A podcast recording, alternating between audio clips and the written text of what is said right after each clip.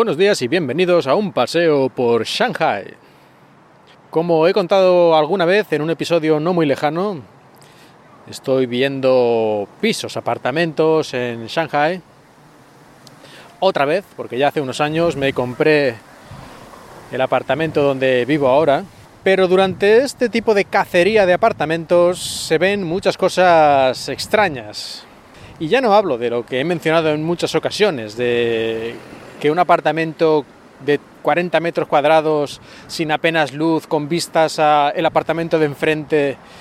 y que hay que remodelar por completo por dentro te cueste 400.000 euros. Ya no hablo de ese tipo de cosas, sino de cosas aún más extrañas. Y es que, por ejemplo, en uno de estos días viendo apartamentos, llegué a un lugar, a, a un edificio, en el que en el pasillo, en el pasillo, en una zona, digamos, compartida pública, habían montado una cocina. Es decir, el, fuego,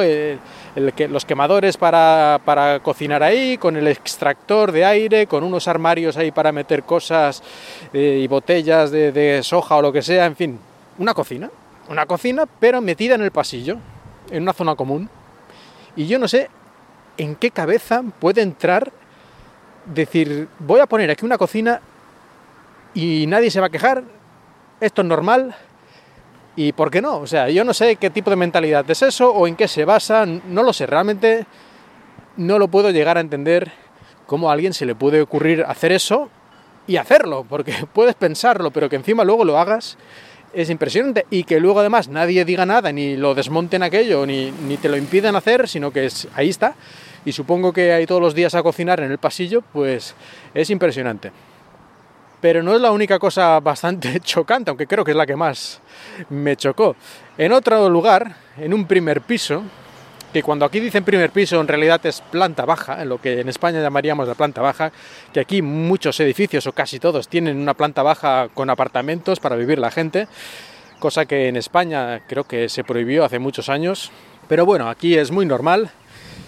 Lo que no es tan normal es que como el apartamento ese era ya pequeño, pongamos, no estoy seguro, pero unos 50 metros cuadrados, y habían tenido la genial idea de dividirlo en dos para así poder alquilarlos por separado y ganar más dinero, pues entonces, claro, un apartamento ya de 20 metros cuadrados y tiene que haber una habitación y tal para dormir y un cuarto de baño, pues que no hay espacio. Bueno, pues ¿qué hicieron? Ah, no hay problema, la cocina en la calle.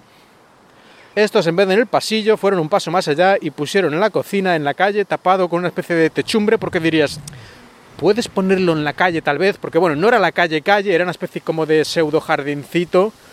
público en teoría, pero bueno, no, no quiero decir que allí no pasaban coches,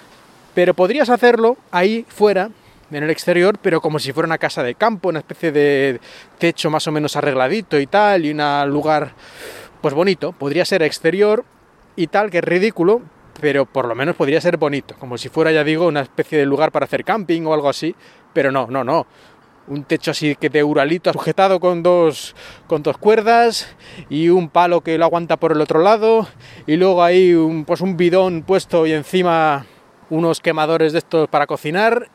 y arre que va, con una tubería ahí por el suelo de plástico para llevar el gas, en fin, que dices, vale, que lo hagas, que pongas la cocina fuera, ya es esto muy, muy, muy irregular en una ciudad y, tal. Pero que además lo hagas con ese nivel de cutrez y que quieras cobrar a la gente por ello, porque en ese caso eh, ese apartamento no era para vender, era para alquilar. Pero vamos, que quieras cobrar a lo mejor 400 euros al mes por esto, por 20 metros cuadrados y una cocina en el exterior y además súper cutre, es que es de risa, o sea...